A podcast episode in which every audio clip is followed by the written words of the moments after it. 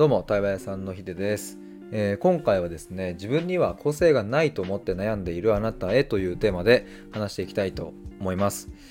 えーとまあ、これはですね結論を言うとあの、まあ、そんな方に僕の対話を届けたいなという思いがありますっていう話なんですけれどもあの、まあ、これってね何かっていうとこうもうまさに自分自身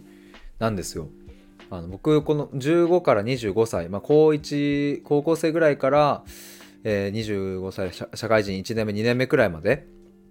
なんかすごいくすぶってましたみたいなことをスタイフで過去にも話したんですけども、まあ、それっていうのはこう、まあ、何かっていうとね一言で、えー、これですってちょっと言いづらいんですけど、まあ、よく使う表現は暗闇のトンネルの中をずっとさまよってる感じがするみたいなそういう感覚だったんですね。でそれは別にこう何も365日毎日苦しくて毎日死にたくて、えー、もう苦しくてたまんないみたいなそういうことじゃないくって、えー、もちろんこう日常に楽しい瞬間笑顔な瞬間嬉しい瞬間もあったりするんだけどもなんだかこう生きてる実感がないというかうん自分で自分の人生を生きている感覚が全くなくって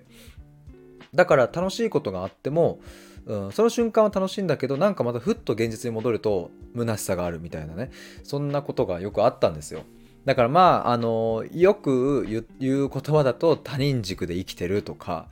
なんかそういう自分軸がないみたいな、まあ、そういう表現がまあ、近いのかなとは思うんですけれどもでまあそれって何なんだろうみたいなことをもうちょっと掘り下げていくとですねえっ、ー、と個性自分には個性がないっていう無個性だってえー、っていう、うん、そういう自己認識があったんですよね。えー、なんかおもろくない自分の生き方が面白くないし、うん、なんか、うん、面白くないやつってことですね。っていう自己認識があったんですけれども、うんまあ、これって何かっていうとですね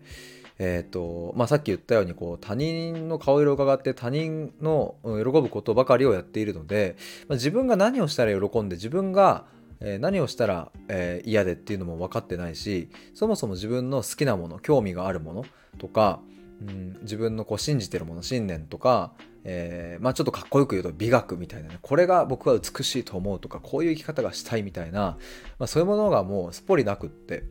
だからあの個性というものがない。でそれ象徴的だったのは社会人1年目の時にとある会社以外の先輩からなんかお前って個性ないよねみたいなことをまあ話の流れでね別に悪気もなくふわっと言われたんですけども、まあ、結構それがこう心に残って、えー、まあ、ショックだったんですよねその時。で、まあ、なぜショックだったかっていうと、えー、本当にその通りだと思ったからですね。あのもう図星だなと思って。でまあそここで言う個性がないっていうのはあの、まあ、個性って幅広い言葉だからねちょっともう少し狭めていくとなんかこう何の引っかかりもない、うん、だから面白いポイントもなければつまんないポイントもないっていう感じですねだからこう表面がザラザラしてないし尖りもないので、えー、人と接触してもあの何の摩擦も生まないんですよ。で摩擦が生まれるとそこにはエネルギーがこう発生して熱を帯びたりするわけじゃないですか。こう摩擦ってね。でも何の摩擦もないから、えーと、誰の心にもなんか響かなかった。自分の心にも響かないし、まあ、いいやつだねっていういいやつ止まりみたいなあのそんな感じでしたね。だからあの僕はその組織とかえっ、ー、とまあいくつかのコミュニティみたいな複数人いるところでの円滑罪っていうの？円滑潤滑にするみたいなとこのポジションのあで言うときっと得意だったし得意だったんだけど。でもそれはまあまあ都合よく使われる感じもあったりしてまあお前がいたらこの組織の雰囲気がまあ良くなるよねみたいなだから回すみたいな感じ調整役調整役の、えー、まあプロみたいな感じだったのかなと思いますね。まあただそんなことを突き詰めて、えー、った先に何があったかというと、えー、無個性っていう、えー、何もない自分が存在している気がしないっていう感じですね。であのこれはまあちょっと何本か前かの収録でも言ったんですけども僕ねこれあのもうもはやもはやというかなんか悪口陰口を言われてるやつのことを羨ましいとさえ思ったんですよ。いやそれはね悪口を言われたいとかっていう話ではなく悪口を言われるだけの、まあ、要は鼻につく部分とかあのそのなんだろうな尖った部分があるから要はそこに存在していたということがやっぱ言えるんですよね。ただ僕は人の喜ぶこと、まあ、特に母親とか、まあ、親が喜ぶこととか自分がではなくて社会がとか親がとか先生がとかあの人がとかっていうあの主語が全く自分になかったので他の人の主語で生きていたから存在してる感じがあんまなかったんですよね。っていうなんかモヤモヤをずっと抱えていてだからこう生き方に納得感はないし、うん、でもなんとか納得感を持ちたいし自分の個性みたいなものを見つけたいと思って必死になんかいろんなことをやっていたんですけれども結局何か根本的な解決をしたかといえば全くしていなかったっていうのが、まあ、その10年間だったなと思います。今日実はですねあのこの収録を撮る直前にえーとまあ、スタイフも配信されてる山田さんという方とお話ししてその方はあの僕の大学時代のあの先輩で大学時代というか大学の先輩で、えーと、今はコーチングとかはされているんですけども、まあ、その方と定期的にちょっと話す機会があって、まあ、そこでも今日この話をしたんですよ。で、まあ、無個性コンプレックスっていうのを、まあ、僕はあったなと思って。で、まあ、それはなぜ起きているのかみたいなからくりというか仕組みとかそういうところもちょっと話しつつですね、まあ、そこで山田さんが感じてくださったことを言語化してもらったんですけども、まあ、無個性をもうちょっとこう分解していくと、えっ、ー、と、無自覚とか、無表現とか、無感情とか、そういうものがあるよねっていうことを言ってもらって、確かにと思って。まあ、要は無自覚っていうのは、あの、自分の、まあ、本音とか、まあ、自分のそもそも本当は持ってる個性みたいなのを自覚できてなかったりとか、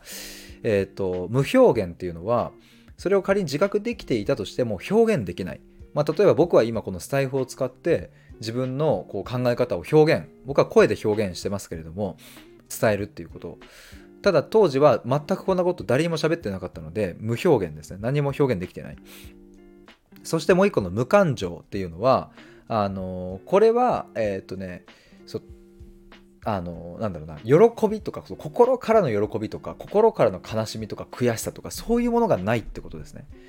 あの感情にもいくつか種類があって、まあ、ざっくり大別するとこう表面的な浅い感情と、えー、より深い魂がこう動くような深い感情というものが、えー、あると僕は思うんですけども表面的なところで言うと例えばテレビを見ていて、えー、芸人がこうボケてあ面白い笑、えー、それで笑ったりとかなんか友達とえっ、ー、となんだろうなこうしょうもない下世話な話をしてはっはっはと笑ってる瞬間とか、え、そういうのは僕僕にとってのね浅い感情っていうのはそういうもの。まあ、浅いからいけないって言ってるわけじゃないですね。浅いからダメとかじゃなくって、えー、その魂が震えるほどのみたいなものではない。まあ、ここら辺はなんかまあ、あの、なんとなく、うん、汲み取ってもらえるかなと思うんですけどもだからあの僕が営業だったんですけどもともとこう営業の数字が取れた時目標達成できた時は嬉しいんですよ嬉しいしやったなんですけれどもこう腹の底から湧き上がってくるようなうわしやってやったぞみたいなやったこれで達成だみたいなそういう感情は湧き上がってこないし一方で数字が達成できなかった時もまあああって感じはするんだけどあの表面的な 感じはあるんだけど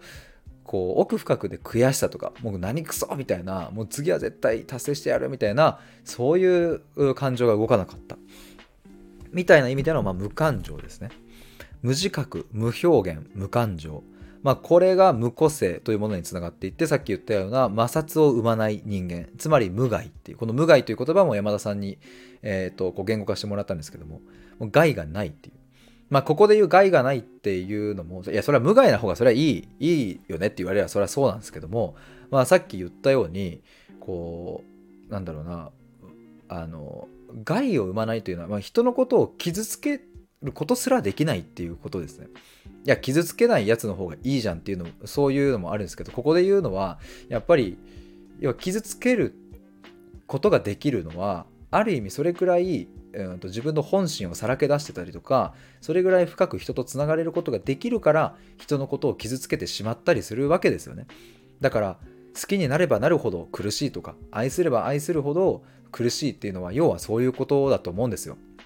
だし大切な人を傷つけてしまった時の苦しみってもう本当に計り知れないなと思うんですけれどもうん、でもそれってこう人間にとっては必要な感情だし大切なあの尊い感情だな貴重な感情だなって思うんですけれどもやっぱそういうものが失われていくとですねなんで生きてるんだっけというか生きてる意味あるんだっけみたいな、まあ、ことになっていくんですよね。だから存在が感じられないというのは人間にとって非常に苦痛な、えーと、苦しみだな苦悩だなと思うんですけれども、まあ、そういうものだったなと僕は思うんですよ僕自身が。ただ僕はえー、運のいいことにですね25歳というタイミングで、えー、ちょうど四半世紀ですよね、えー、25という区切りのちょうどいい数字のそこで僕はその過去に、うん、終わりを告げた終止符を打ったんですよね。あの無個性というコンプレックスからようやく抜け出た。さっき言った、えー、暗闇のトンネルから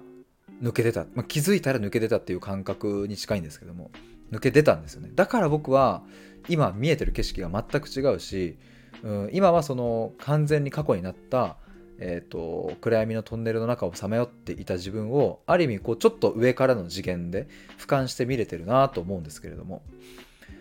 まあそれが起きたのはあの、まあ、皆さんあの聞いていただいてる方も多いと思いますがやっぱり母親がこう余命宣告をされてからの亡くなるまでの期間でも本当にいろんなことがあったので、まあ、それがあって運よくね抜けてたなと思うし母親からはあのまあ最高のプレゼントを残してもらったなと今思っているんですが、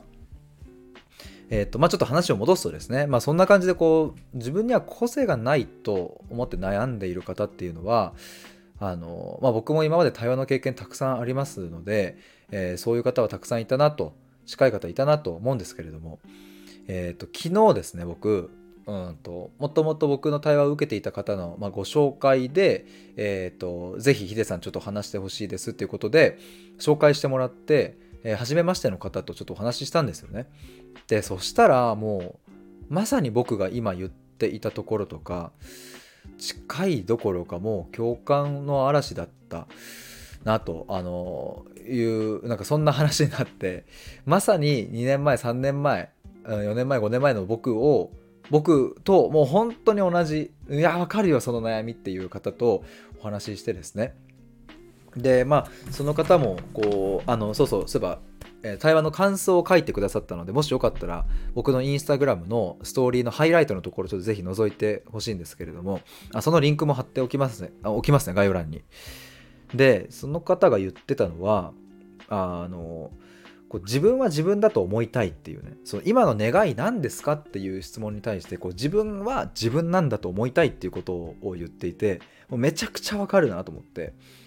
こうみんなは例えば左だって言うけど俺は右に行くとか別にそれはそっちの方がいいとか悪いとか成長する成長しないとか役に立つ役に立たないとかそういうもうそういうなんかものではなくなんか俺はこの道を選ぶんだっていう。でなんかそういう風に行きたいんだけどそうできてないところに、うん、今はやっぱ納得感が持てないっていう。全部に納得感がないっていうこともおっしゃってましたけれどもそれもめちゃくちゃわかる。なんかもうね本当に納得がいかないっていう。だからさっき言ったように営業でいい数字が取れてるのに嬉しくないって意味わかんないなと思ったんですよ僕は。なんでだろうみたいな。だって達成したんだよ。インセンティブ出るんだよ。だったら嬉しいじゃんっていう。でも嬉しいという感情が動かないんですよね。だし達成できなかった時とかもうギリギリで達成できませんでしたみたいな時も本当だったら悔しいはずなんですよ。あと1件で。あと数十万で自分の予算が達成できた。もうあとちょっとだったっていう、うん、これがなんで悔しくないんだろうっていうところに違和感を覚えてたりしたんですけどだから納得いかないんですよね。なんでっていう。あれ？小学生の頃は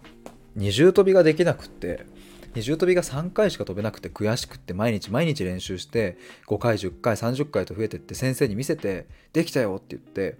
うん、悔しさをバネにして喜びに変えていったりとかしてたしあれっていうなんでだろうな？なんでこの感情が出てこないんだろうっていう。だからずっと僕は過去のあの時みたいに小学生のあの頃みたいにうん、なんとか戻りたい戻りたい戻りたいってずっと願ってたんですよね。でも願えば願うほどそれはもうどんどんほど遠くなっていく感じもあってなんかどんどん見えなくなっていってだから暗闇の中のトンネルをずっとさまよいまあ、天気でいうところの小雨の状態が毎日続いているみたいな、えー、そんな風な、あの長らくそんな日々を過ごしていたなと思いますね。だから僕は必死にこうどうしたら人のことを笑わせられるだろうかということで、えー、なんかうん、面白い話ができるサークルの友達とかをこうよく観察していたりだとか、まあ、逆に言うと,、えーと、こう悪口を言われる人っていうのは、まあ、さっき言ったようにある意味こう摩擦を埋める個性を持っているので、えー、逆に僕はどうしたら悪口が言われるんだろうかみたいなことすら考えていましたが、えー、そんなことも考えれば考えるほどやっぱり嫌われたくないなとか失敗したくないなとか受けを取りに行ってなんか滑りたくないなとか なんかそういう自分を傷つけたくない守りたいみたいなそういう心理も働いてですね結局たどり着いたのは何にも個性がないツルツルの摩擦を生まない無害な人間無個性、まあ、無自覚無感情えーと、無表現っていう、うん、そういうものだったなと思います。えー、ということであの僕ねあのなんかいろいろなんかこんな人に届けたいなっていうのは今までも言語化してきましたが、まあ、今日お話ししたところがやっぱり僕がもう一番最も届けたい相手だなと思いますしその無自覚無表現無感情、えー、で無個性になっていて、えー、無害な人間になっていて存在を感じなくって本当に苦しい、えー、そんな苦悩を抱えている人にとっては、まあ、対話をして、えー、くっていうのがもう最も有効な手段だなと僕は思うので、まあ、僕はねそのまあ、ここではあるあのあえて運よくという表現をしますけども母親がそういう病気になって亡くなったという状況が早い段階で、えーと、迎えられたからだから僕は、うんまあ、人生あと何年あるか分かんないけど早めにこの抜け出せたんですよね。でもそういうそのレベルのことがやっぱり起こらないとなかなか人は変わらない。人の死とか、うん、強烈な痛みとかを感じなければやっぱり、うん、開けない。僕はある意味強制的に暗闇のトンネルの中をこう抜け出す手段なんかバズーカみたいなのをもらったんですよねアイテムを。だからなんか抜け出たんですけども。でももちろんそれだけじゃなくってやっぱりそこにあったのは対話であることはもう間違いないですね。もうこれはもういろんなとこでも言ってますが、まあ、僕がもうたまたま本当にひょんなことから出会った精神科医の先生との対話の時間とかまあそれこそ家族との対話、えー、母親と毎週1回必ず対話をする時間を作ったりえっ、ー、とあのおばさん僕の母親の妹のおばさんとか、まあ、弟とかとも対話の時間を取ったりとかもう本当にその繰り返し繰り返しでようやくうんたどり着いたなと思うので。でも僕はその経験があるからあの対話っていうものがどうしたらそのこの自分の無個性で苦しんでる人の力になれるかっていうのがもう分かったからもうあとは力になるぞと思って。でそういう誰かが亡くなるとかそういう悲しい出来事をねえー、待っているなんていうのはまあそんなあの晴れやかじゃない生き方はあのないのであのそこに頼るのではなくって、えー、能動的に対話をすることによって、えー、その境地まで行くっていう、えー、そんなものを僕はあの今えーと、作っているし対話のプログラム今受けていただいている人には僕はそういう思いで対話をしているしそしてですね次ちょっとまた募集をかけようと思ってます。あのー100日間の対話プログラム、今2人の方、先着2名で募集して、お二人の方に受けていただいているんですけれども、これ3月1日に募集したんですよ。ですぐ申し込みいただいて、まあ、すぐ始まったんですけれども、まあ、そこから2ヶ月経ちまして、え、5月1日、バージョンを、え、2.0としてね、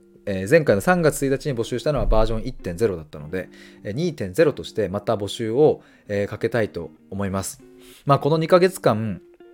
うん、なんか、僕はどんな人に届けたいんだろうっていうのを改めて模索していた2ヶ月間だったので、えーと、なかなか定まんないなと思いながら、まあ、どういう言葉がいいんだろうなと思っていたりしたんですけども、えーとまあ、先日見知らぬミシルさんと会ったりとか、えー、そして昨日ね、えーとそのえーと紹介していただいて初めましての方と対話したりだとかした中でやっぱり今日ここお話しした、うん、なんか自分には個性がない。なんか普通な自分普通な人生無難な人生を送っている自分が嫌だみたいなそういう悩みがやっぱ僕は抱えてたなっていう、うん、だから僕は自分らしく生きたいとかっていう風になってたなって思う、まあ、ようやくなんかまた根っこにたどり着いたのでなんかぜひここで、えー、もし今何か苦悩苦しさを感じている人は、えー、ぜひ僕は力になれたら嬉しいなと思います。なんかしかもこの類の悩みってなかなか表面化しづらいと思うんですよ。なんか可もなく不可もない人生を送っていること、自分はなかなか存在を感じられないという悩み、えー、それらの類は、人に相談しようもんならお前が甘いだけだよとか考えすぎだよとか、えー、と別に飯食えてるんだったら別にそんな何何その、うん、まあ贅沢な悩みだよとかなんかそういうふうに言われてしまいそうだから。ていうかそういうふうに言われる人もいると思います。考えすぎとか。僕も言われました。でもだからなかなか表面化しづらいしきっと原因はそこじゃなくって何か自分にスキルが足りないから経験が足りないからとかそういう外部的なものとかにこうなんだろうなあの転換しちゃう変換しちゃうところあるかなと思うんですけどそうじゃない。今あなたが抱えている違和感モヤモヤ納得感がないっていうそれがあるんだったらちゃんとそこを開けていくっていうそこをやるやることができるのは対話です。対話屋さんです。僕です。ぜひお待ちしております。ということで、えっ、ー、と、最後まで聞いてくださりありがとうございました。5月1日から、まあそうですね、今回も先着3人とかで募集するかな、わかんないですけれども、えー、3ヶ月間ぐらいをかけてじっくり対話していくっていう、うん、週1回ぐらいに今回はしようかなと思うんですけれども、えー、そんな対話のプログラムを今あの作っておりますので、えー、もしよかったら公式 LINE 概要欄から登録してみてください。ということで以上です。ありがとうございました。バイバーイ。